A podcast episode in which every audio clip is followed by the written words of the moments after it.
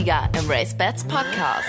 Ich begrüße euch ganz herzlich zum RaceBets Podcast Nummer 29. Ich bin Frau Codelius und ich kann euch sagen, ganz so einfach war es nicht, die richtigen Themen zu finden. Aber ich denke, am Ende ist doch eine schöne Mischung dabei rausgekommen. Und das sind die Themen im RaceBets Podcast.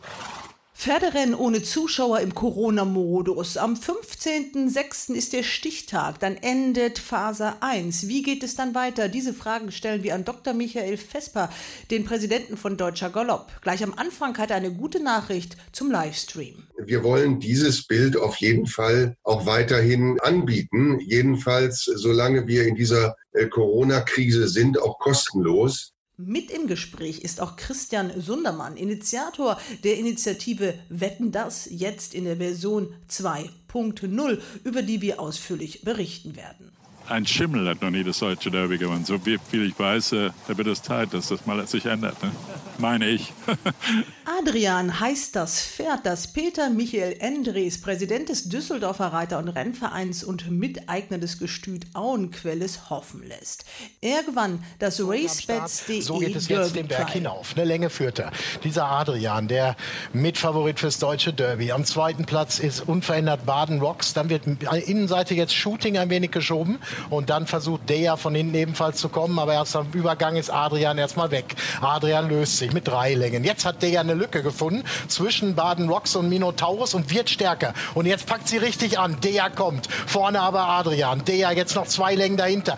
Macht aber weiter Boden gut. Der Weg aber nicht mehr lang. 100 Meter noch. Der versucht alles. Adrian aber ist vorn und wird gewinnen. Adrian schlägt der dahinter Minotaurus auf dem dritten Platz. Dann Baden Rocks vor Shooting. Das Derbyfeld formiert sich. An diesem Wochenende fallen Entscheidungen. Natürlich in der wichtigsten Vorprüfung im Unionrennen in Köln, wo auch Wonderful Moon, der RaceBets Favorit, läuft. Am Montag dann ein wirklich spannendes Derby-Trial in München. Wir haben natürlich die Tipps nicht nur in den großen Rennen, sondern auch in den kleineren. Christian Jungfleisch, unser Wettexperte. Booty Speed haben wir hier praktisch angesungen vor Baden-Baden. Und ich hoffe doch jetzt, dass die Stute uns hier jetzt ein bisschen glücklich macht und nicht uns hier wie die Deppen dastehen lässt. Aber das in Baden-Baden war es schon sehr unglücklich. Das soll Voodoo Speed, die Overdose-Tochter in München, dann natürlich besser machen. Unser Tipp für das achte Rennen und mehr gibt es dann auch natürlich am Ende dieses Podcastes. Beginnen wir aber mit unserem Hauptthema. Wir wollen reden über die Zukunft des deutschen Galopprennsports über den 15. Juni hinaus. Denn das galt als das offizielle Ende von Phase 1 von dem Galopprennsport in Zeichen der Pandemie, also Pferderennen ohne Zuschauer und unter strengen Hygienemaßnahmen. Dazu begrüße ich zwei Herren. Einmal Dr. Michael Vesper, den Präsidenten von Deutscher Galopp. Hallo, Herr Vesper.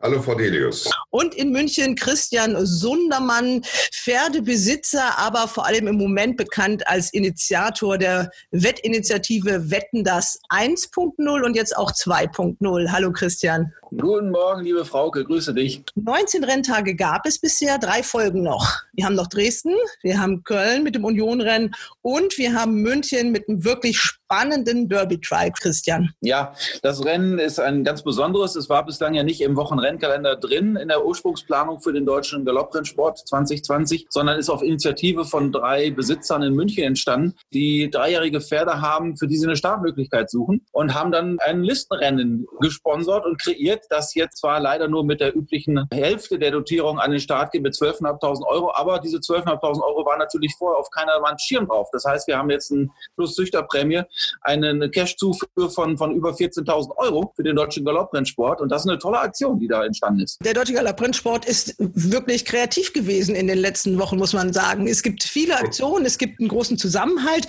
es gibt natürlich auch hier und da ein paar Konflikte, aber es ist doch alles im Allen besser gelaufen, Herr Vesper, als man sich sich das eingangs hat träumen lassen, oder? Als im März ja. wirklich das alles über uns hereinbrach. Ja, das ist ganz sicher so, äh, Frau Delius. Also wenn ich nochmal an Mitte März zurückdenke, wo wir am 13. März, wenn ich mich recht entsinne, am Freitag entschieden haben, diese Saisoneröffnung in Köln, die groß beworben worden war und ein sehr attraktiver Renntag sein sollte, dass die ersatzlos abgesagt werden musste und in Folge danach nochmal zwölf weitere Renntage, da herrschte wirklich so etwas wie, ja, wie Krisenstimmung und wie eine veritable Depression. Dass wir das dann gemeinsam im Anschluss aufgearbeitet haben, dass wir durchgesetzt haben, dass schon am 7. Mai dann der erste Renntag damals in Hannover und am 8. Mai in Köln stattfinden konnte. Am 9. Mai München, Herr Sundermann, wurde noch nicht genehmigt von Bayern. Da ist dann ganz spontan innerhalb von zwei Tagen Mülheim eingesprungen und Sonntag dann Hoppegarten. Das war so das erste Wochenende, wo wir jeden Renntag mit zitternden Händen und bangen Augen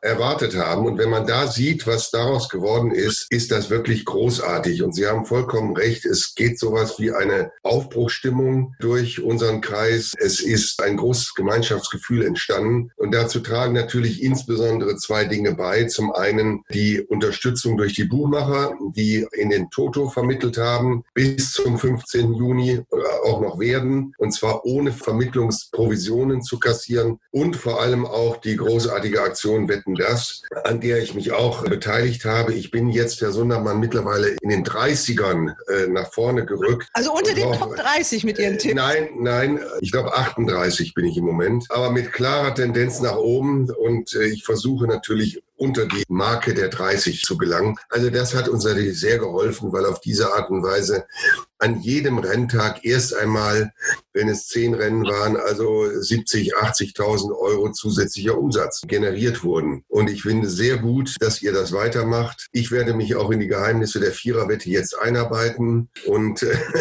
und werde mich auch daran beteiligen. Ja, Christian, ich denke mir, das ist sicherlich ein besonderer Verdienst, dass ihr einige auch wirklich zum Wetten wieder zurückgeführt habt, die lange Zeit das gar nicht gemacht haben, aber andere, siehe Herr Vesper, überhaupt mal dahin gekriegt hat, mal so einen Wettschein auszuführen füllen, oder? Naja, das muss ich dazu sagen, seit ich Präsident der Galopper bin und auch schon vorher.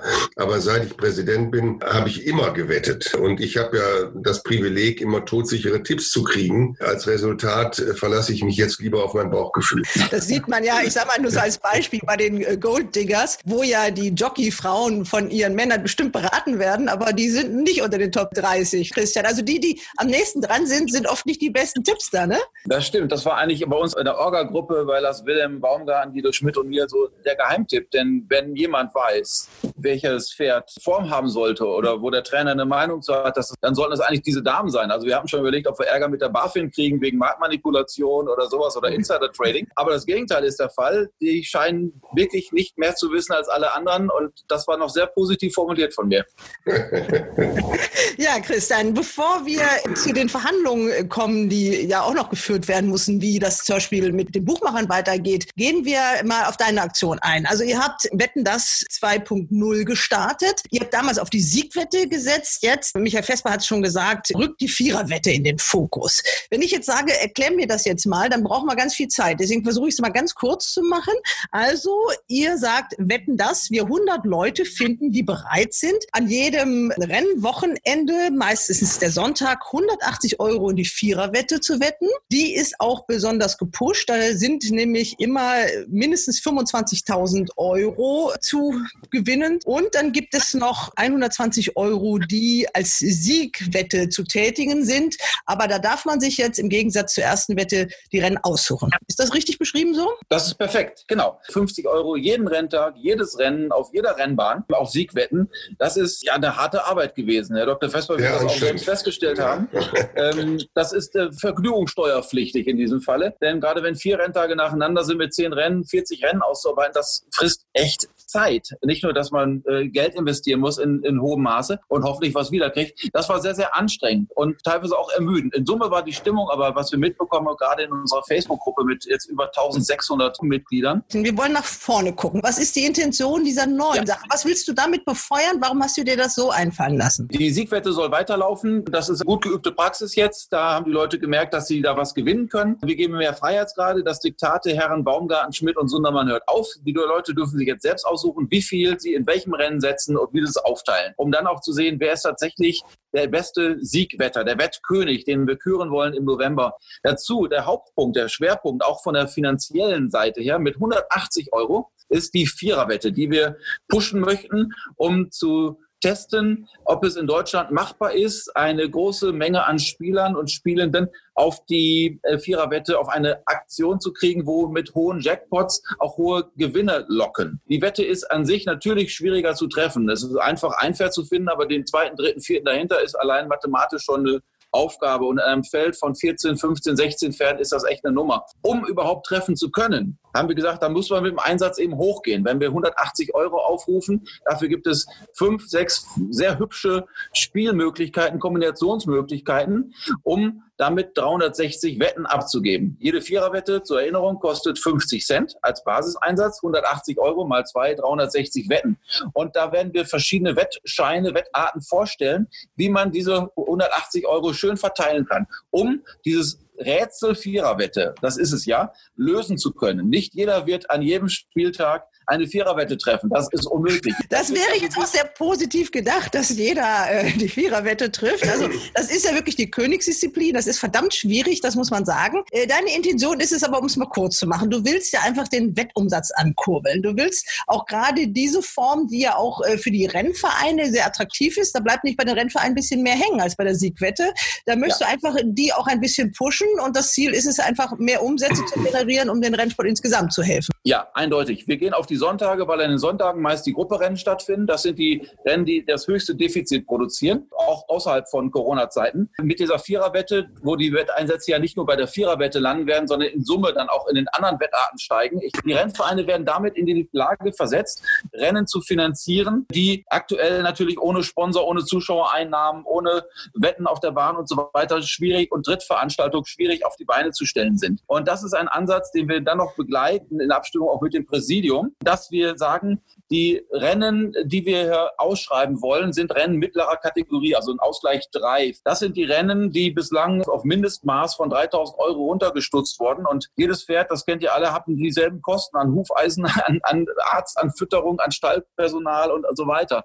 Und an dieser Stelle ist natürlich richtig Brand an einigen Stellen angekommen, sodass wir sagen, wir wollen diese Viererwette, wenn wir sie mit Einsätzen hochpushen können, mit der Viererwette den Rennvereinen die Möglichkeit geben, diese Rennen auch höher zu dotieren mit einer Schnapszahl von 8000 2.888 Euro mindestens und acht Geldrängen, sodass die Besitzer und Trainer und die dahinterstehenden Jockeys, Stallangestellten natürlich dann auch mehr Geld verdienen können, als sie bislang verdienen können. Und das ist jetzt eine Botschaft nach draußen, dass tatsächlich in dieser Zeit Rennpreise erhöht werden, statt reduziert werden. Ja, da sind ja viele Effekte in einem, äh, wo sich die drei Herren Gedanken machen, um den deutschen Galopprennsport zu helfen. Das tut auch Not, Herr Vesper. Denn jetzt kommt, glaube ich, die Phase, die doch ungleich schwieriger wird. Am Anfang war so ein bisschen Aufbruchstimmung, da war Euphorie, da waren alle mit dabei. Und jetzt wissen wir, bis August, aller Voraussicht nach, werden keine Zuschauer zugelassen werden, jedenfalls nicht im Sinne von Großveranstaltungen. Es wird ja stückweise schon mehr und mehr gelockert. Also wir haben es ja schon geschafft, oder der Deutsche Galopprennsport hat es geschafft, es dürfen schon mal Besitzer mit auf die Bahn. Zwei pro Pferd. Es dürfen jetzt auch die Amateure wieder reiten. Ob das die professionellen Jockeys so toll finden, kann man auch drüber diskutieren, aber vielleicht nicht an dieser Stelle. Das ist auch alles schwierig. Aber trotzdem die Frage, wie geht es jetzt weiter? Da möchte ich mit Ihnen auch mal über den Livestream sprechen. Den finden alle gut. Den schauen auch alle aus dem Rennsport jedenfalls. Aber die Frage ist, wie lange kann man sowas doch durchhalten? Weil die Zuschauerzahlen in Toto sind doch nicht so, dass man sagt, wow, wir haben jetzt ganz, ganz viele neue Leute generiert. Die kommen jetzt in Herrscharen zu uns und gucken alle Pferderennen. Also wenn man sich die Zahlen wirklich mal anguckt, YouTube ist da ja auch wirklich gnadenlos und zeigt einem das auch immer an. Da waren natürlich die ersten Renntage wirklich Spitzenreiter. Äh, Köln mit dem Mühlensrennen äh, war, war gut. Äh, Baden-Baden mit ungefähr 15.000 Views, so mit am besten. Aber in Mannheim gestern sah das schon wieder ganz anders aus. Und das sind ja auch nicht alles Zuschauer. Denn man geht mal mit dem Hund oder geht mal aufs Klo und das sind ja auch Views nur. Ne? Also man kann das mindestens halbieren, sage ich mal. Das sind ja nicht die Zahlen, mit denen Sie zufrieden sein können, oder? Ja, man muss äh, differenzieren. Zunächst einmal kam es uns darauf an, ein Bild zu erzeugen und bereitzustellen, das den Galopprennsport wirklich abbildet und nicht nur stumme Bilder zeigt und nicht nur Standbilder, wenn das Rennen gerade nicht stattfand, sondern wir wollten auch Geschichten erzählen. Wir wollten es auch interessant machen für neue Kunden, für neue Fans, für neue Interessierte am Galopprennsport. Und da ist schon die erste Schwierigkeit, weil äh, ich habe ja auch viele Reaktionen bekommen auf das, was gewesen ist. Natürlich sind die absoluten Fachleute, die Insider, manchmal etwas unzufrieden darüber, wenn vielleicht zu banal manches aus ihrer Sicht erklärt wird. Aber wir wollen ja neue äh, Fans gewinnen. Und deswegen ist das schon eine, eine schwierige Aufgabe. Und ich bitte einfach auch, uns da ein bisschen noch eine Chance zu geben, die Dinge zu verbessern. Es läuft jetzt einen Monat lang, einen guten Monat haben wir jetzt diese Bilder. Sie haben recht, sie werden sehr gelobt. Viele sind happy, dass man wirklich auf Sendung bleibt, dass man auch Interviews hat, dass Geschichten erzählt werden, dass man die Pferde aus einer anderen Perspektive sieht, dass es kommentiert wird. Wir wollen dieses Bild auf jeden Fall auch weiterhin anbieten, jedenfalls solange wir in dieser äh, Corona-Krise sind, auch kostenlos. Also das heißt, da ganz konkret mal nachgefragt. Da kann man also davon ausgehen, dass solange bis wieder Zuschauer zugelassen werden, also bis Ende August, der Status quo. Wird es diesen Livestream in der bisherigen Form weitergeben? Ja, das haben wir vor. Äh, und ich wollte noch eins sagen, Frau Delius, ähm, Sie kommen ja vom öffentlich-rechtlichen Fernsehen und wir waren jetzt dreimal hintereinander äh, an den Sonntagen in der Sportschau äh, vertreten mit wirklich hervorragenden Beiträgen. Da dachte man fast, Adi Furler wäre wieder auferstanden. Und sowas schaffen Sie nur, wenn Sie vernünftige Bilder anbieten. Sonst äh, kriegen Sie eine solche Möglichkeit nicht. Und deswegen ist diese Investition, die wir da gemacht haben, und das hat ja auch Gerhard Schöning in der Sportwelt jetzt gerade wieder gesagt, deswegen ist diese Investition so wichtig. Das ist eine echte Zukunftsinvestition. Und wir müssen schauen, dass wir diese Bilder jetzt auch besser noch unter die Leute kriegen. Sie haben es gerade schon angedeutet, dass wir sie möglichst auch auf längere Sicht hin auch vermarkten können. Sie sind die Voraussetzung dafür, dass unser Rennsport wieder interessanter wird. Das ist ja eine schwierige Sache jetzt auch. Also ich weiß, weiß nicht, ob Sie da offen drüber sprechen können. Äh, was kostet so eine Sendung? Ich weiß es, aber ich kann es ja nicht sagen, weil es ist ja nicht offiziell. Ich kann Ihnen da jetzt gar keine Zahl sagen, weil das ja verschiedene Komponenten sind. Es ist nicht billig, aber die Gesamtbelastung ist unwesentlich höher, als sie vorher war. Und wenn man dann sieht, welches Plus an Qualität wir damit erreicht haben, jetzt schon, dann sieht man, dass das, glaube ich, eine richtige Investition war. Wenn wir solche Dinge nicht ermöglichen würden, wenn es nicht mutige Leute gäbe wie äh, Sundermann, Schmidt und Baumgarten, wenn es keine Buchhalter gäbe, äh, Buch, Buchmacher gäbe, die, die uns in dieser Phase unterstützen, äh, wenn es nicht die Bereitschaft der Besitzer und Züchter gäbe, auf halb, halbierte Rennpreise zu akzeptieren, wenn es nicht die Rennvereine gäbe, die sich unglaublich flexibel gezeigt haben. Ich habe es ja eben an einem Beispiel genannt. Wenn all das nicht wäre, dann könnten wir doch gleich einpacken. Wir müssen solche Signale setzen. Alles richtig, Herr Vesper, aber die Frage ist ja jetzt, wir reden über Phase 2. Wie lange ist das alles durchhaltbar? Und Sie wissen ja auch, dass ich gerne kritische Fragen stelle. Ich äh, gucke mir diesen Livestream ja auch an und ich kann das ja, denke ich mir, auch ganz gut beurteilen. Und es gibt ja nichts, was man nicht auch besser machen könnte. Natürlich, natürlich. So. Und ich weiß ja auch, welcher Aufwand einzelner Menschen dahinter steckt, die sich also wirklich im wahrsten Sinne des Wortes, ich sage es mal ganz offen, den Hintern aufreißen für Mickey Mouse Honorare. Ich kenne auch die Honorare. Das sind ja auch Menschen, die da wirklich äh, mitarbeiten bei dieser Sendung, die das ja auch um der Sache wilde machen. Aber das geht natürlich nicht immer. Also ich sage mal, es gibt Wetten das 2.0. Jetzt muss es ja eigentlich auch mal so die Planung von Deutscher Galopp 2.0 geben. Wo sehen Sie jetzt Änderungsmöglichkeiten oder was haben Sie jetzt vor, noch anders zu machen in dieser nächsten Phase ab dem 15.06.? Ich will das nicht beschönigen, Frau Gelius. Wir stehen finanziell im Moment mit dem Rücken an der Wand. Außer den Wetterträgen sind alle Einnahmemöglichkeiten praktisch auf Null gesetzt. Das sind die Eintrittsgelder, das sind die Veranstaltungen, die Rennbahnen dann immer auch noch äh, unterjährig veranstalten und die Einnahmen bringen. Das ist die Hospitality, Das sind auch Sponsoren. Ja, dazu haben wir wirklich im Podcast, also haben wir wirklich mit Gregor Baum gesprochen, mit Gerhard Schöning, mit Das kennen Sie alle, ist mir schon klar. Das haben wir alles hier schon Ja, wirklich geschildert, ja. Aber, aber, aber deswegen, ich will nur sagen, die Situation ist nach wie vor dramatisch. Und deswegen haben wir ja auch äh, Zuschüsse, die wir eigentlich vorhatten, in Phase 1 zu geben, jetzt verlagert auf die Phasen 2 und 3, weil es uns dort wahrscheinlich auch nicht gut gehen wird. Wir wissen nicht, wie jetzt die neue Aktion, ich hoffe zwar, dass sie genauso erfolgreich ist, Herr Sundermann, wie Wetten das 1, aber wir wissen nicht, ob die Umsätze wirklich so stark dadurch gestützt werden wie bei der ersten Geschichte. Wir sind mit den Buchmachern in sehr, sehr guten Gesprächen. Da gibt das- es ja, glaube ich, äh, nach meinem Kenntnisstand einen Termin erst nach dem 15., am 16. glaube ich, gibt es dann äh, mal ein Gespräch, wo final beschlossen werden soll, wie es da weitergeht, oder? Über die konkrete Terminierung will ich jetzt gar nicht sprechen, aber es ist ja klar, dass das bis äh, zum übernächsten Wochenende muss das klar sein, weil dann die Phase 2 beginnt. Wir sind in diesen Gesprächen. Die Gespräche beginnen nicht, sondern sie sind jetzt in der Phase, wo es zu Entscheidungen kommt. Und ich bin sehr zuversichtlich, dass es zu einer mm, positiven Entscheidung kommt, die natürlich nicht einen vollständigen Verzicht beinhalten kann, wie das bisher der Fall war, aber wo es eine gute Kompromisslösung geben wird. Und da sind wir wirklich allen dankbar. Auch RaceBet sind wir da sehr dankbar und allen anderen Pferdewetten.de, die da mittun und die auf diese Art und Weise ein Stück weit auch das Produkt schützen, auf das sie ja Wetten veranstalten. Deswegen hat es auch eine gewisse Rationalität, aber das äh, mindert nicht und schmälert nicht unser Danke. Christian, die Erwartungen, was eure Aktion jetzt in den Toto bringt,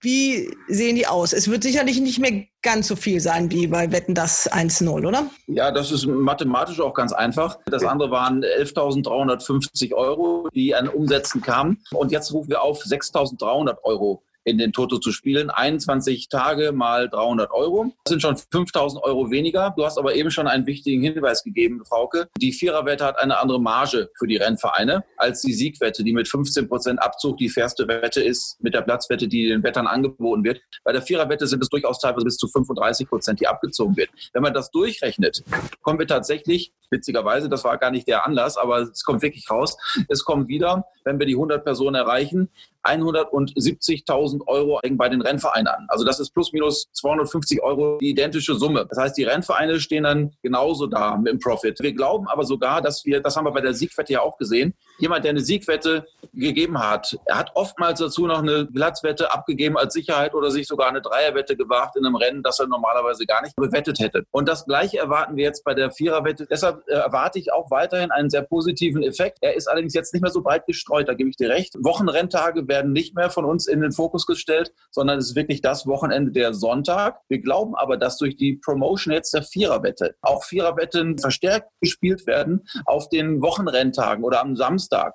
Und das führt dazu, dass wir tatsächlich eine Häufung auch der Einsätze da kriegen werden. Wie sich das tatsächlich über das gesamte Feld verteilt, alle Rennbahnen, glaube ich, dass wir da eine, eine Unwucht haben Richtung Wochenende. Aber die Unwucht der Kosten ist ja auch zulasten der, Wochen, der Wochenendrenntage mit den starken Grupperennen. Also eins nehme ich schon mal mit, das ist, glaube ich, eine wichtige Botschaft für alle Galopp-Interessierten, dass es den Livestream bis August geben wird in der bisherigen Form. Wird es irgendwann auch mal zwei Renntage geben oder bleibt das äh, bis dahin immer so in der jetzigen Form, dass es immer nur Einzelveranstaltungen gibt? Nein, bis dahin wollen wir nur Einzelveranstaltungen machen, weil wir uns konzentrieren wollen, weil wir die Kosten auch gering halten wollen. Jedes Aufschließen einer Rennbahn beziffern wir mit äh, etwa 15.000 Euro. Deswegen macht es überhaupt keinen Sinn, jetzt Doppelrenntage zu veranstalten. Aber sobald Publikum wieder da ist, wird es das auch natürlich geben. Und Sie dürfen auch eins nicht vergessen, weil wir ja die ganze Zeit auch über Geld sprechen. Sie erinnern sich vielleicht noch dunkel an den vergangenen November, als Bundestag und Bundesrat die Rennwettsteuerrückerstattung auch auf Buchmacher mit Sitz im Ausland, die auf inländische Pferderennenwetten äh, ausgedehnt haben. Das hat jetzt im Moment keine große Bedeutung naturgemäß, weil im Moment vermitteln ja die Buchmacher überwiegend in den Totalisator. Aber auf längere Sicht ist das auch nochmal eine positive positive Nachricht. Und da ist der Stand nun so, dass endlich in der vorigen Woche die Bundesregierung die Fragen der Europäischen Kommission beantwortet hat, sodass die Europäische Kommission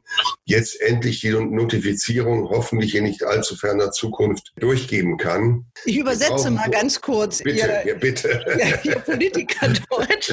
Das heißt, nein, nein, nein, ich bin kein Politiker. Das heißt, dann kommt auch mal Geld an. Ja, wenn es dann wieder die Buchmacherwetten gibt, die aus dem Ausland kommen, dann kriegen die Rennvereine dafür Geld. Rückwirkend gibt es da nichts. Nein. Das geht immer erst von dem Tag an, zu dem es in Kraft tritt. Wenn wir jetzt ein bisschen äh, vorausgucken, das Derby Gibt es da vielleicht eine klitzekleine Chance, dass ein paar Zuschauer kommen? Ich habe gehört, das NH-Hotel, auch dank dieses Tipps von Eckert Sauren, dass es da diese tollen Zimmer mit dem Ausblick auf die Rennbahn gibt, ist, glaube ich, mehr oder weniger ausverkauft. Gibt es eine klitzekleine Chance, dass vielleicht ein paar Zuschauer auf die Bahn kommen? Wie sehen Sie da die Entwicklung? Es passiert ja eigentlich täglich was Neues. Ja, gerade weil täglich was Neues passiert und gerade weil das eben auch von Land zu Land unterschiedlich ist. Die Ministerpräsidenten entscheiden solche Dinge, kann man das seriös nicht abschätzen. Jedenfalls gilt ja das Diktum, bis zum 31.8. keine Großveranstaltung. Was eine Großveranstaltung ist, ist nicht genau definiert. Manche sagen 1000 Leute, andere äh, sagen andere Kriterien.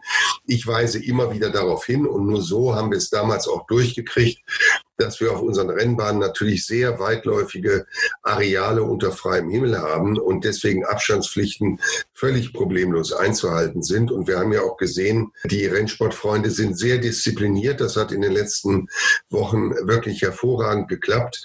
Es hat überhaupt keine Zwischenfälle gegeben und sogar die Jockeys, die mit Masken reiten mussten, haben sich überhaupt nicht beschwert, sondern alle sind einsichtig, dass wir hier dadurch etwas Großartiges geschaffen haben, nämlich, wie Sie eingangs ja sagten, als allererste Sportart, ich würde fast sagen in ganz Europa, wieder veranstalten zu können. Also jetzt wissen wir so grob, wie es bis Ende August läuft. Danach müssen wir uns darauf einstellen, dass wir wahrscheinlich nicht mehr kostenlos so schöne Galoppsportbilder sehen können, oder? Weil ich habe das mal so grob durchgerechnet, das kann sich der Rennsport so nicht unbedingt leisten. Oder man vermarktet das Produkt auch noch ein bisschen. Also lässt die Leute, die jetzt immer sich da darstellen, auch mal ein bisschen dafür bezahlen. Wäre auch eine schöne Maßnahme, oder? Gute Idee, Frau Delius. Machen Sie weiter so. wir können solche guten Ideen gebrauchen. Sie müssen da nur jemanden finden, der es auch bezahlt. Ja, Herr Festmann, Sie machen das jetzt anderthalb Jahre, glaube ich, ne? Nee, es sind schon über zwei. Über zwei. Im, im, Im, März 2018, am Tag, an dem die Bundeskanzlerin gewählt wurde, am 14. März 19, 2018, äh, hatte ich die Freude und Ehre, äh, diese Tätigkeit antreten zu dürfen. Haben Sie sich, als Sie das gemacht haben, gedacht, dass es so richtig in Arbeit ausartet? Äh, ehrlich gesagt, nein. Aber wer konnte das äh, voraussagen, was jetzt passiert ist? Aber es ist spannend, muss man ja sagen. Das ist so und es macht mir auch wirklich Spaß und ist für mich eine neue Welt gewesen. Aber äh, diese Welt hat mich mit offenen Armen aufgenommen und ich fühle mich sehr wohl. Vielen Dank, äh, Herr Vesper. Christian, eine Nachricht noch für dich. Auch wir sind dabei bei eurer Wette. Das Race ja, Podcast Team zockt Toll, mit. Danke. wir versorgen. Solche, solche, Nachrichten brauchen wir, Frau. Mehr davon. Wie viel habt ihr denn jetzt zusammen? Wir haben gestern die Nummer 60 gemeldet. Wir werden sehen, dass wir heute bis gegen Abend 70 äh, Teilnehmer veröffentlichen. Wir haben immer so ein bisschen Vorlauf, weil wir auch so kleine Zitate noch reinbringen, um den Personen die Möglichkeit geben, sich darzustellen und vorzustellen, warum sie uns unterstützen. Herr Sonnemann, wer wird denn der Hundertste sein? Wieder Klaus Allofs oder diesmal jemand anders? Schauen wir mal, wer sich das anbietet. Gerne wieder Klaus Allofs, das wäre ein gutes Zeichen Zeichen, dass wir 100 hätten. Noch sind wir nicht so weit. Wir haben noch eine gute Woche Zeit, die Teilnehmer auf die Liste zu kriegen. Sind zuversichtlich, dass wir da peu à peu weiterkommen. Es ist schwieriger, weil die Viererwette schwieriger zu erklären ist. Aber wir haben Rückenwind und den verspüren wir auch noch und gute, gute Stimmung. Also, ich freue mich, dass ihr dabei seid. Macht mehr davon, liebe Frauke. Aber ihr seid natürlich Geheimfavorit, denn mit deinem Team, wenn eine Ahnung hat, dann eure Mannschaft. Also die anderen ja, ja, das sind ducken, oder? Wir haben ja die Wettprofis und ich denke mir, da werden wir euch schon noch mal so das ein oder andere Mal zu so einer Challenge auffordern, also zu dem, was ihr macht und dann gucken wir mal, wer dann besser tippt. Das, Das, die nehme ich hiermit schon an. Das werden wir sicherlich regelmäßig machen. Frauke, da freue ich mich schon drauf. Wir werden unseren Videotalk weiterführen vor jedem Renntag. Werden wir kurz unsere gemeinsame, wir haben eine Dreier-WG, also nicht WG-Wohngemeinschaft, sondern WG. das muss auch nicht sein, oder? Ganz wichtig, naja, nicht wirklich. Äh, Wettgemeinschaft reicht in dem Moment, obwohl wir eigentlich schon zusammen wohnen. Werden wir die Wettscheine immer öffentlich ausfüllen und auch ins Netz stellen. Vielleicht macht ihr das Gleiche, Frauke, dass ihr euren Tipp auch bekannt gibt. Ihr werdet ja darüber diskutieren im Podcast, was ihr macht. Und dann kann man das gegeneinander vergleichen. Oder fällt uns bestimmt was Lustiges ein. Okay, also. Okay, tschüss. alles klar. Ich bedanke mich. Ciao, ciao. Ciao. Servus. Wir sind dabei. Das RaceBets Podcast Team ist mit am Start bei dieser neuen Wettvariante. Es geht um Viererwetten und um Siegwetten. Ich begrüße dazu jetzt in Queerschied Christian Jungfleisch. Hallo Christian. Ja, hallo alle zusammen. Und Ronald Köhler in München. Hallo Ronald. Hallo in die Runde. Also das ist eine echte Herausforderung. Katrin Nack macht natürlich auch mit und David Connolly Smith. Was haltet ihr davon? Viererwetten, das ist ja die Königsdisziplin. Ja, ja, großartige Sache. Immer. Ich sage ja immer, umso schwieriger, desto besser. Also ich freue mich da schon richtig drauf. Und es wäre doch gelacht, wenn wir nicht vielleicht die ein oder andere doch ausgraben könnten. Ja, ist auf jeden Fall eine coole Sache. Ich freue mich auch riesig drauf und vor allen Dingen mit mehreren Leuten zusammen und jeder hat seine eigenen Ideen. Da kommen schon schöne Dinge dabei raus und da haben wir auch gute Chancen, denke ich mal, dazu zu schlagen. Also Christian, du hast dich damit beschäftigt. Es gibt eine Viererwette am Wochenende. Also die eine muss man spielen und die mit mindestens 180 Euro. Genau so ist es. Also eine Viererwette am Wochenende, meistens sonntags, ist dann sozusagen die Wettchance des Wochenendes, kann man sagen. Da muss man mit 180 Euro einsteigen. Und es gibt einen Jackpot in dieser Wette auch immer. Richtig, mindestens 25.000 Euro werden garantiert. Aber ich denke, durch diese Aktion wird das alles noch viel mehr aufgebauscht und da wird noch viel mehr Geld dabei rauskommen.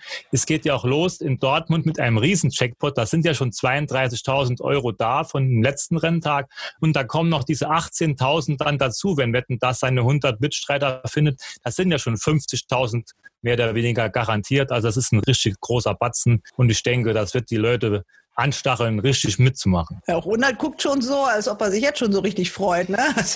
ja, ja, ich freue mich schon auf die Außenseite, die wir ausgraben. Der Ronald hat schon getroffen. Und vorher war ja diese Siegwette, dass man 50 Euro in jedem Rennen auf Sieg wetten muss. Ähm, das ist etwas anders geworden. Es gibt noch die Siegwette, aber man darf sich die Rennen jetzt aussuchen. Das ist natürlich äh, eine interessante Geschichte dann. Ne? Also da seid ihr mit euren Außenseiter in den Handicaps da, die ihr immer da so ausgrabt, doch ganz gut dabei, ne? oder? Genau, wir können ja dieses Wochenende schon mal üben. So, theoretisch. Ja, da sollen 120 Euro gewettet werden. Also das sind dann 300 Euro pro Rennwochenende. Und die Aktion läuft dann bis zum 8. November, also die ganze grüne Saison. Da sind echte Steherqualitäten gefragt. Ja, das ist richtig. Es sind alle Renntage, also 21 Renntage sind es, glaube ich, 21 Wochenenden. Aber die Aktion zieht sich so über die gesamte grüne Saison, ist ein bisschen mehr aufgeteilt als die erste Wetten, das Aktion. Das finde ich eigentlich richtig gut. Also schon mal üben ist angesagt. Die Wetttipps im RaceBets Podcast. Ja, an diesem Wochenende ist ja noch mal richtig was los. Äh, gestern Mannheim, morgen dann Dresden mit einem Grupperennen.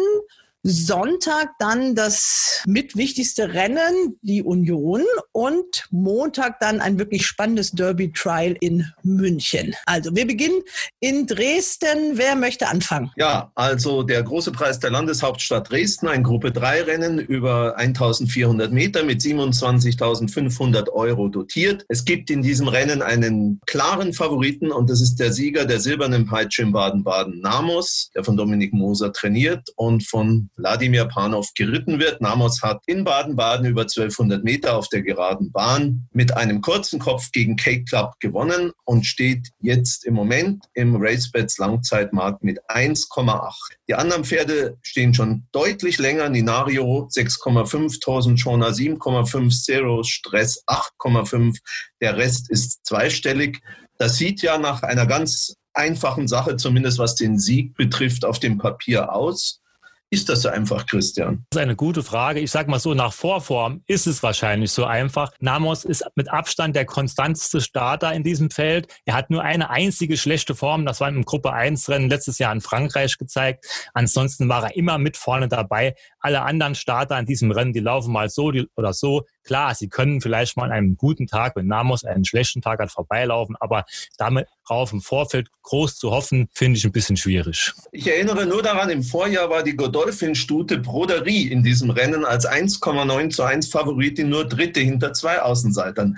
Also die Dresdner Bahn ist ja schon ein bisschen speziell mit diesem Schlussbogen, der da so zwei Knicks hat und so. Da muss man schon erst auch damit zurechtkommen. Ja, da hast du schon recht. Ich kann mir auch vorstellen, dass er hier nur Zweiter oder Dritter wird, weil 1400 Meter ist nicht seine Idealdistanz. Dresden ist wohl auch nicht optimal. Eine gerade Bahn wäre besser. Aber ich, mir sticht kein Pferd direkt ins Auge, wo ich sagen würde, der haut den jetzt da heute um. Ein Pferd ist mir vor zwei Tagen schon aufgefallen. Der wurde auch in den Langzeitmärkten enorm angefasst. Das ist Serus Stress von Andreas Wöhler.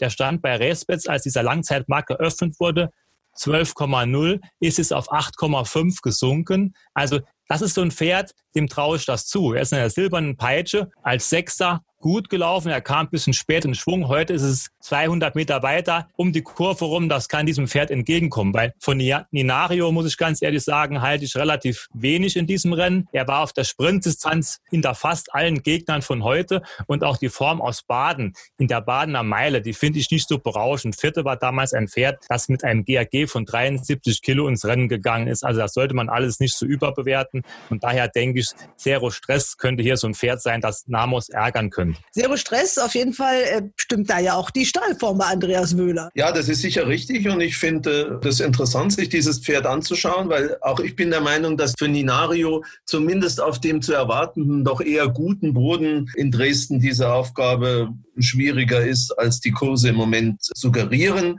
Ich gehe in dem Rennen mit Thorsten Schorner.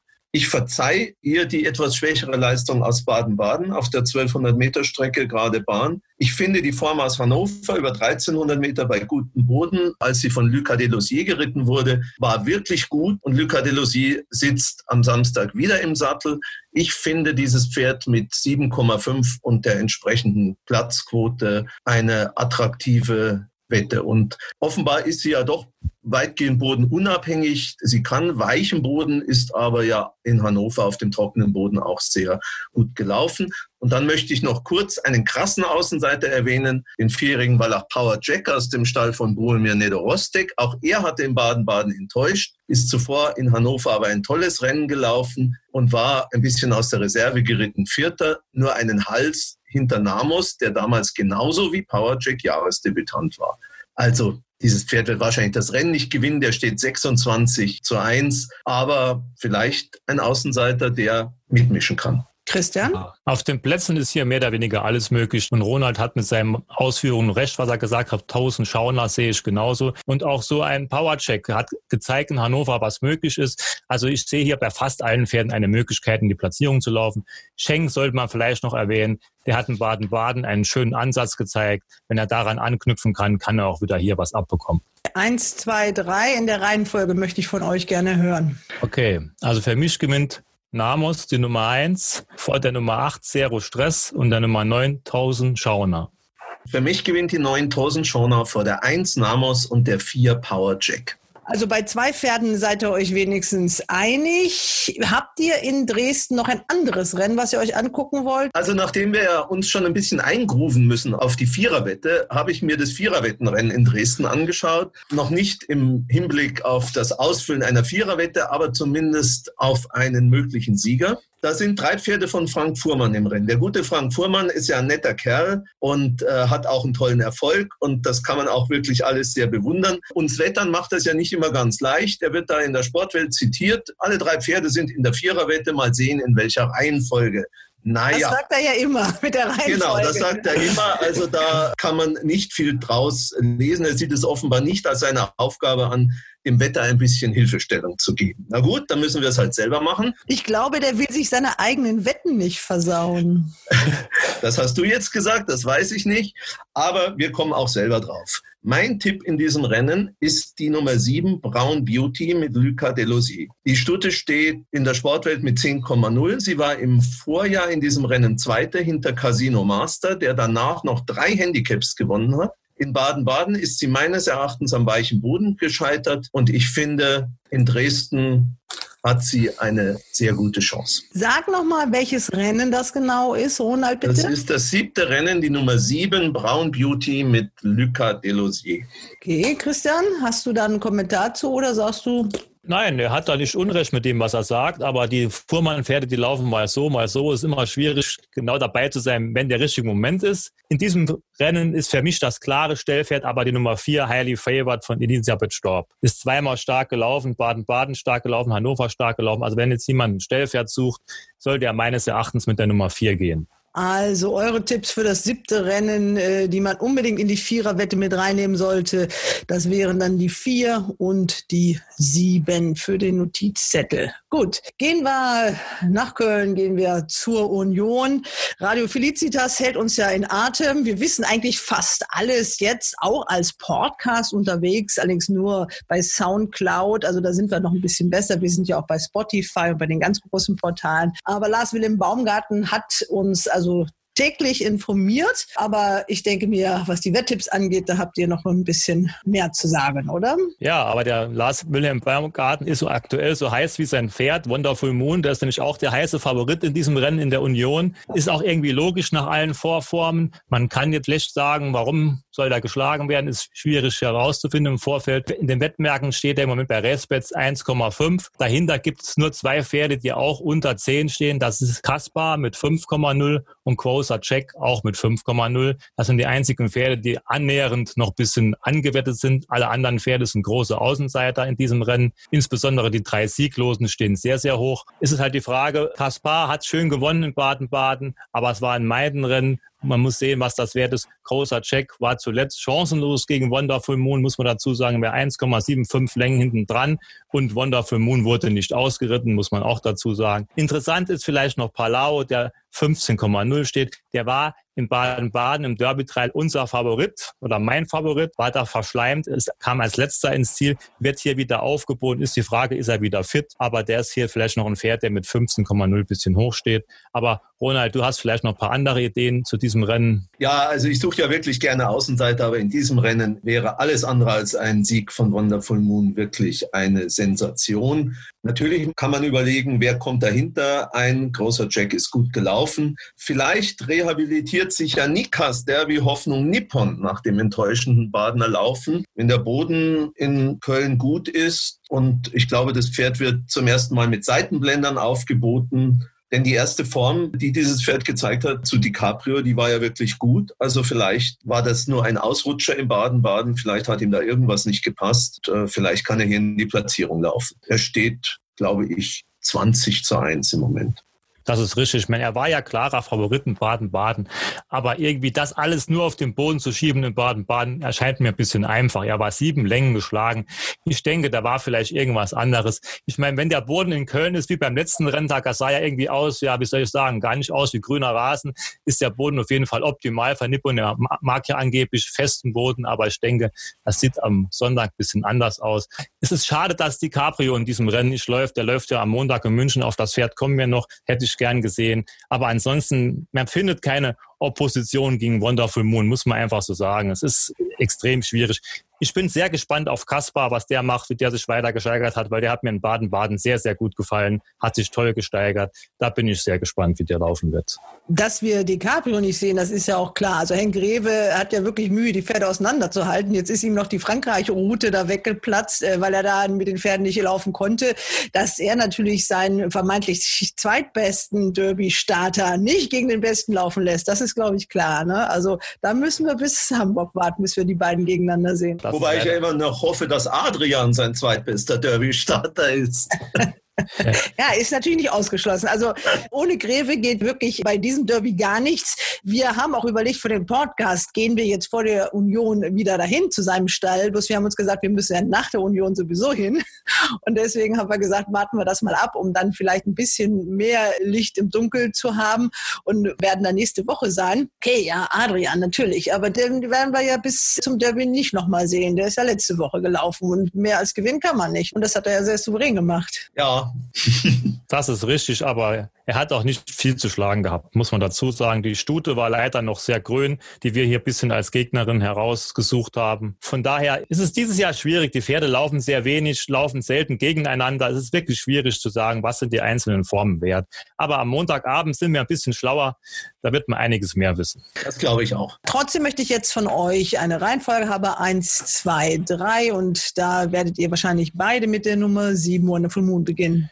Ja, es wäre jetzt vermessen, ein anderes Pferd hier zu nennen. Das wäre nach den Vorformen verrückt. Zweiter wird für mich die Nummer zwei Kaspar. Aus all der Verbundenheit nehme ich auch Platz die Nummer vier Palau weil ich habe ihn Mumm gehabt in Baden-Baden und ich hoffe, dass er wieder jetzt im Vollbesitz seiner Kräfte ist. Deswegen nehme ich ihn auf den dritten Platz. Ich nehme die sieben Wonderful Moon an erster Stelle, die eins Grocer Jack an zweiter und Nippon die Nummer drei an dritter Stelle. Das würde ja reichen für Nippon auf dem dritten Platz noch, äh, um auf den Derby-Zug aufzuspringen. Zwölf Rennen haben wir insgesamt auf der Karte in Köln. Habt ihr da noch eins, was ihr erwähnen möchtet? Na, ich habe noch was gefunden in einer Viererwette sogar. Wir sind jetzt mittendrin bei den Viererwetten. Das ist jetzt Zufall, dass dieses Pferd in der Viererwette läuft. Das vierte Rennen, die Nummer eins Esprit de Corps war zuletzt nur Sechste auf weiterer Distanz. Er hat während des Rennens sehr viel gepult, hat mir nicht so gefallen, wie er da gelaufen ist oder war auch ein bisschen unglücklich hinter den Pferden. Ich denke, es, auch, es ist auch kein Pferd für 1800 oder 1850 Meter. 1600 Meter müsste ein Pferd besser liegen und er war zuvor auch schon mal Zweiter. Also ich will jetzt nicht sagen, das Rennen ist schwer genug. Also ich will jetzt nicht sagen, dass er gewinnt, aber es ist hier ein Pferd, das meines Erachtens weit nach vorne laufen wird. Das ist ja wieder lustig, weil auch ich habe mir dieses Rennen ausgesucht. Da können wir jetzt wirklich ja fast schon eine Viererwette zusammen spielen. Und zwar gehe ich in dem Rennen mit der Nummer 4 Makan, der wirklich in glänzender Form läuft. Äh, der hat zuletzt über 1200 Meter gegen Quiet Waters verloren. Quiet Waters war ein bisschen ein gutes Ding, über 1200 Meter. Die 1600 Meter sind die obere Grenze für ihn, aber ich glaube, mit anderer Starke im Sattel hat er in diesem Rennen eine Riesenchance. Er steht mit 5,5 in der Sportwelt. Ich denke, diese Quote wird es wahrscheinlich eher nicht geben, aber ich kann ihn mir gut als Sieger oder zumindest als Zweiten vorstellen. Und dann habe ich noch eine Außenseiterin entdeckt für Platz drei oder vier vielleicht, die Nummer sieben Salome, eine Stute, die früher von Andreas Wöhler trainiert wurde, die jetzt bei Marco Angermann in Leipzig ist und die jetzt mit den 1600 Metern meines Erachtens auf ihrer idealen Distanz läuft und die beim Jahresdebüt auch schon gar nicht schlecht gelaufen ist. Also haben wir schon drei Pferde. Ja, bei Mark Hahn muss ich dir auch zustimmen. Der wird als klarer Favorit wahrscheinlich in die Boxen einrücken, ist aber auch jetzt gut gelaufen. Der ist auch ganz klar, der muss normalerweise in der Viererwette sein. Salome ist so ein Pferd, Ronald muss ich dazu sagen, das brauchen wir eher, wenn der Wettbewerb beginnt bei Wetten das 2.0. Das ist so ein Pferd, das macht die Quoten fett. Die wird ziemlich hoch am Totto stehen. Ich denke, die Nummer 6, Daring Lion, wird noch gute Chancen haben und die Nummer 12, Warrior. Der Start auf der Sandbahn muss mal streichen. Der wurde auch meines Erachtens nicht so optimal geritten. Davor auf Gras war er super in Form. Das das sind so ein bisschen meine Pferde. Aber da haben wir ungefähr die gleiche Linie. Das ist doch schon mal gute Voraussetzungen für Wetten das 2.0. Fünf Pferde habt ihr jetzt, glaube ich, genannt, wenn ich richtig aufgepasst habe. Nennt die nochmal alle, wer das jetzt so schnell nicht mitgekriegt hat, dass derjenige sich das doch mal kurz notieren kann. Ja, das ist also die Nummer 1, Esprit de Corps, die Nummer 4, Makan, die Nummer 6, Daring Lion, die Nummer 7, Salome, und die Nummer 12 Warrior. Wunderbar. Also das war schon mal die Viererwette zum Üben. Wir wechseln nach München, deiner Heimatbahn. Ronald, du wirst deinen ersten Renntag seit langer Zeit erleben, ne? seit über einem halben Jahr. Ja, da freue ich mich auch schon drauf. Und dank des RaceBets Podcasts kann ich ja da sozusagen als Berichterstatter hin. Ganz wunderbar.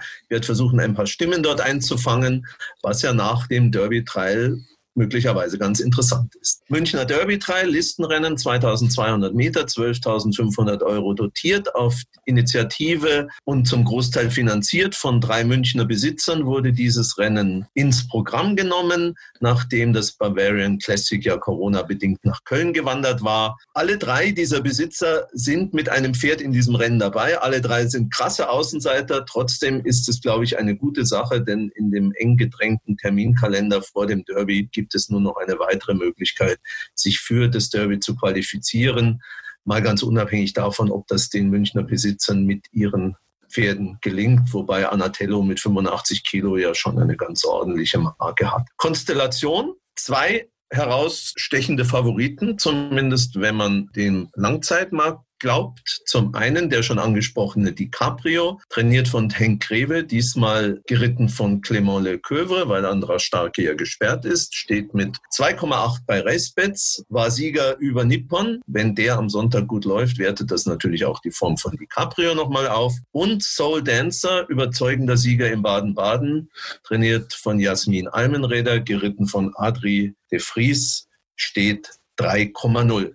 Christian, Geht das Rennen nur zwischen diesen beiden aus? Nein, das ist meine knappe und klare Antwort dazu. Ich finde dieses Rennen sehr, sehr interessant. Also ich sehe das auch nicht so eindeutig, wie dir hier der Wettmarkt das zeigt mit 2,8 und 3,0. Das sind auch Pferde, die Caprio ist einmal gelaufen. Klar, hat er da schöne Form gezeigt. Das sah auch sehr, sehr gut aus. Auch Soul Dancer ist dieses Jahr nur einmal gelaufen in Baden-Baden, hat über 1800 Meter von der Spitze aus gewonnen. Die Gegner haben da vielleicht ihn noch ein bisschen unterschätzt. Keine Ahnung. Sie kamen sehr spät in Schwung, weil man muss dazu sagen, er stand bei diesem Start 5,8 Nummer eins. Er war nur drittes Pferd am Toto, hat aber klar gewonnen, muss man dazu sagen. Die Form zweijährig war schon gut. Nach Abstammung kommt er auch über 2200 Meter. Aber ich finde es doch schon gewagt. Das ist ein Sprung jetzt. Man weiß nicht nur genau, wo er steht. Nicht uninteressant ist auch Tango, die Studie von Andreas Wöhler, weil die nur 54,5 Kilo trägt in diesem Rennen. Das ist schon deutlich weniger als die meisten anderen Pferde. Also ich sehe das alles nicht so eindeutig. Und auch Atiaro, der ist auch so ein Pferd, Hicks hat Meinung von Atiaro. Er war natürlich hinter Saul Dancer. Er wird aber auf jeden Fall von der weiteren Distanz profitieren. Man muss in Dresden aufpassen. In Dresden läuft ein Pferd, der war hinter da Atiaro und Soldenza Kofi Star war das, der müsste in Dresden leicht gewinnen, um die Form aufzuwerten. Dann kann man vielleicht ein bisschen mehr mit dieser Form anfangen. Aber es ist nicht so einfach, denke ich, wie es hier der Wettmarkt uns das vormacht. Ja, das sehe ich wirklich ganz genauso. Da sind wir uns einig, vor allen Dingen auch was die Stute betrifft. Sie war stark verbessert bei ihrem zweiten Platz hinter der in Köln. Da hatte sie zwar keine Siegchance, aber das war jedenfalls eine ganz starke Verbesserung gegenüber dem Start als Zweijährige. Sie steht bei Respets im Moment 6,0. Da kam offenbar auch schon ein bisschen Geld, weil in den letzten Tagen ist der Kurs gesunken. Und vielleicht sind die dreijährigen Stuten ja im Vergleich zu den Hengsten, wenn man jetzt mal von dem möglichen Ausnahmepferd Wonderful Moon absieht, gar nicht so schlecht geraten. Denn die Leistung von der gegen den wesentlich erfahreneren Adrian zuletzt, die sah nicht schlecht aus. Also ich kann mir gut vorstellen, dass Tangut eine sehr, sehr gute Rolle in diesem Rennen spielt. Ich nehme an, dass der Boden am Montag in München eher weich sein wird, denn es soll am Sonntag und auch am Montag hier wieder regnen. Tangut ist eine rechte Schwester von Tusker Wings. Die war Gruppesiegerin, auch auf weichem Boden. Also ich denke schon, dass Tango damit kein Problem hat. Nicht ganz so günstig ist vielleicht die Startbox ziemlich weit außen mit der 8. Aber das wird Borjan Mosabayev schon irgendwie geregelt kriegen. Kann ja möglicherweise auch sein, dass äh, Nika und ich nicht nach Köln fahren, sondern nach Gütersloh nach diesem Wochenende. Weil das ist ja wirklich immer so, dass Andreas Böhler mit seinen Pferden kurz vor der Zielgerade vom Derby so richtig auftaucht. Das kann er ja immer gut. Ja, ist ganz interessant. Tangut hat ja sowohl eine Derby-Nennung als auch natürlich eine Diana-Nennung. Böhler war oft schon der Mann, der die Karten nicht zu Saisonbeginn aufgedeckt hat, sondern erst im Laufe der Monate. So Train, da müssen wir natürlich auch nachfragen, also vom Derby, äh, ob der dann noch eine Derby-Nennung kriegt. Also Dispositionen gibt es äh, im Moment für den großen Hansa-Preis, nicht fürs Derby und fürs Auktionsrennen natürlich auch. Gut, wir sind aber noch beim Münchner Derby-Trial. Da die Reihenfolge bitte. Ich sage, es gewinnt die Nummer 9 Tangut vor der Nummer 3 die Caprio und der Nummer 6 Soul Dancer. Okay, da sind wir uns fast wieder einig. Für mich gewinnt die Nummer 3 DiCaprio vor der Nummer 9 Tangut und der Nummer 7 Atiaro. Also ich lasse jetzt mal, es ist ein bisschen gewagt, aber ich lasse mal Soul Dancer weg. Okay, der Derby-Trail. Das ist das Hauptrennen in München. Habt ihr noch was, den kleinen verwegenen Außenseiter-Tipp? Gut, ich denke, der Ronald muss noch ein Pferd ansprechen hier in München. Ich denke, ich, er weiß, wen ich meine. ja, aber das habe ich mir angeschaut. Also wir reden, glaube ich, von Voodoo, wie, wie heißt das Pferd? Voodoo, Voodoo, Voodoo, Voodoo Speed. Voodoo, ah, Voodoo Speed, ja, genau. Ich habe mir das angeschaut. Klar, dieses Pferd hatte in Baden-Baden kein besonders gutes Rennen. Ich dachte, das wird mein Tipp des Tages in Riem. Aber da läuft mit Thymian ein wirklich gefährlicher Gegner mit Borjan Mosabayev. Die werden beide relativ kurz am Toto stehen. Ich habe mir vorgenommen, ich mache eine Zweierwette in dem Rennen. Thymian, Voodoo Speed, hin und zurück. Ich glaube, die beiden kommen an. Das ist interessant. Sag doch mal, von welchem Rennen ihr redet, damit der Wetter da auch noch ein bisschen den ja. Blick hat. Das ist das achte Rennen, ist das. Das achte Rennen, die Nummer fünf ist Voodoo Speed, die Nummer drei ist, glaube ich, Thymian. Ich bin auch der gleichen Meinung wie der Ronald. Das ist vielleicht wieder ein bisschen langweilig, aber ich habe mir fast gedacht, dass er das sagen wird. Aber man muss sagen, das Feld ist schwach besetzt. Ich sehe eigentlich nur diese zwei Pferde, die das Rennen unter sich ausmachen müssten normalerweise. Voodoo Speed haben wir hier praktisch angesungen vor Baden-Baden. Und ich hoffe doch jetzt, dass die Stute uns hier jetzt ein bisschen glücklich macht und nicht uns hier wie die Deppen dastehen lässt. Aber das in Baden-Baden war es schon sehr unglücklich. Jetzt in München, da klappt. Genau. Und wir hatten ja, glaube ich, schon irgendwann mal eine Zweierwette mit Braveheart und äh, Trust Ahead. Trust Ahead, genau. Das machen wir jetzt nochmal.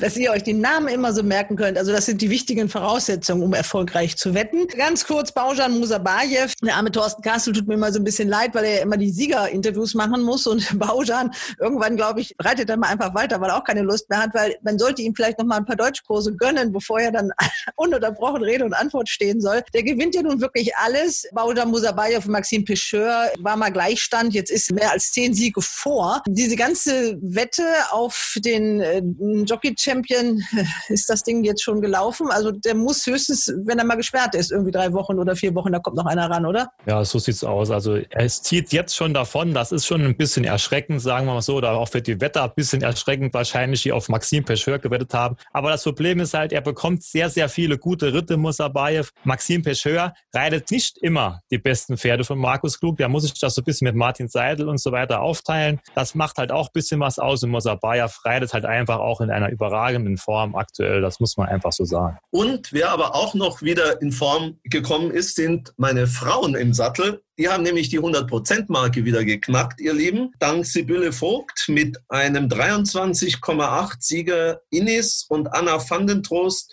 mit Oniva für 41,8 äh, stehen die Frauen jetzt wieder bei einer Ausschüttung von 102,2 Prozent.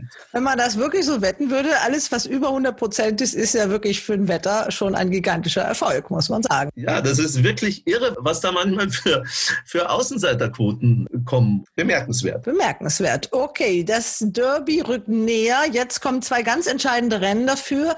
Wir werden nach diesem Wochenende sicherlich ganz intensiv darauf eingehen, was uns da in Hamburg erwartet. Dann sehen wir klarer. Jetzt haben wir wieder einiges vor uns. Drei Tage intensives Rennen gucken. Also wir wissen, was wir zu tun haben. So sieht's aus. Ja, also ich freue mich schon drauf und ich freue mich vor allen Dingen drauf, dass ich in Riem ja auch mal wieder ein echtes Pferderennen live an frischer Luft sehen kann.